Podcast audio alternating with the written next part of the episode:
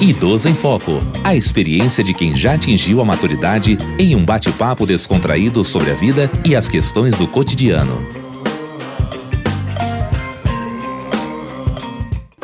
Olá, eu sou Diva Pérez.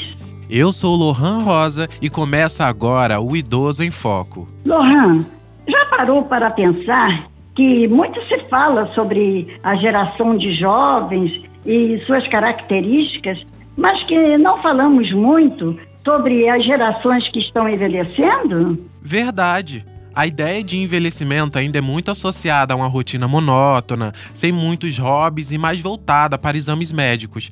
Mas isso é um baita equívoco, né, Diva? Com certeza. Afinal, o envelhecimento é uma parte natural da vida e, por mais que seja um processo de muitas mudanças físicas e mentais, nós, idosos, continuamos com muitas metas e desejos que queremos realizar em nossas vidas.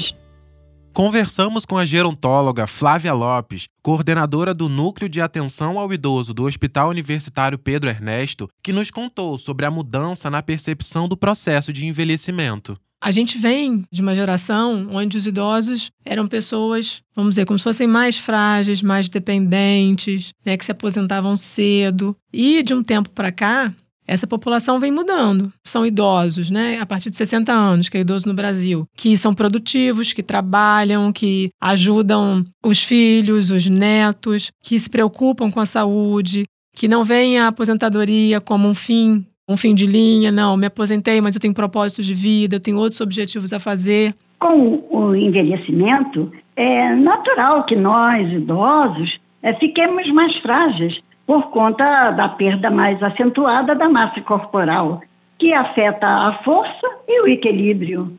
Além de ficarmos com um organismo mais vulnerável, mais suscetíveis a contrair infecções e desenvolver doenças cardíacas, respiratórias e disfunções psicomotoras.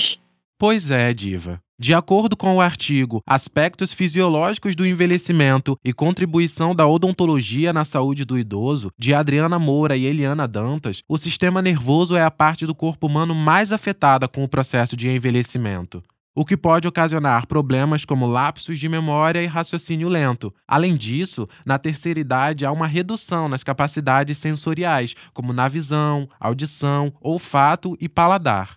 Mas como a professora Flávia falou, Lohan, é inegável que as mudanças no estilo de vida dos adultos que agora estão envelhecendo resultaram em uma geração de idosos bem diferente da que estamos acostumados. A Marta Irene Segantini, de 63 anos, já é aposentada e nos conta um pouquinho das mudanças geracionais que ela enxerga agora que chegou na terceira idade. Eu acho que a geração da minha mãe, da minha avó, eram aquelas mulheres, ela chegava numa certa idade, a minha mãe foi vó com 40 e poucos anos, e que elas ou cuidavam de netos ou fazia crochê e tricô. E os homens iam para a praça jogar ou dama ou ficar jogando baralho com os amigos.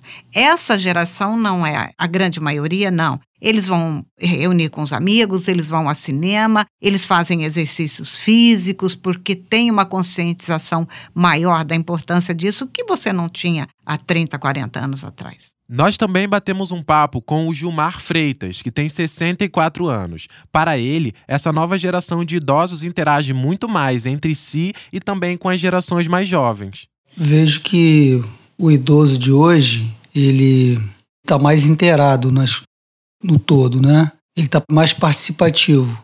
E os idosos anteriores, eles eram mais de isolamento, eles se isolavam muito. E o idoso de hoje, normalmente, no geral, não está se isolando. Isso é muito bom. E o mais interessante é que a população idosa não para de crescer, já que o Brasil está passando por um rápido processo de envelhecimento de sua população.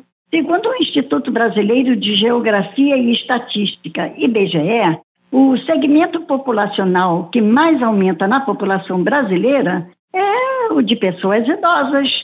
Esses dados foram publicados pela Biblioteca do Ministério da Saúde em um boletim temático mensal, que busca trazer informações e dados para a população. Neste mesmo boletim, publicado em outubro de 2022, foi mostrado que a taxa de crescimento de idosos no país chegou a mais de 4% ao ano na década de 2012 a 2022.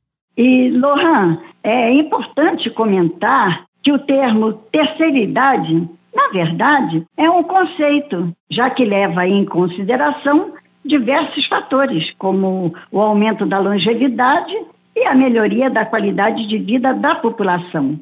Para você ter uma ideia, a Itália foi o primeiro país a mudar sua regulação, considerando idosa a pessoa com 75 anos.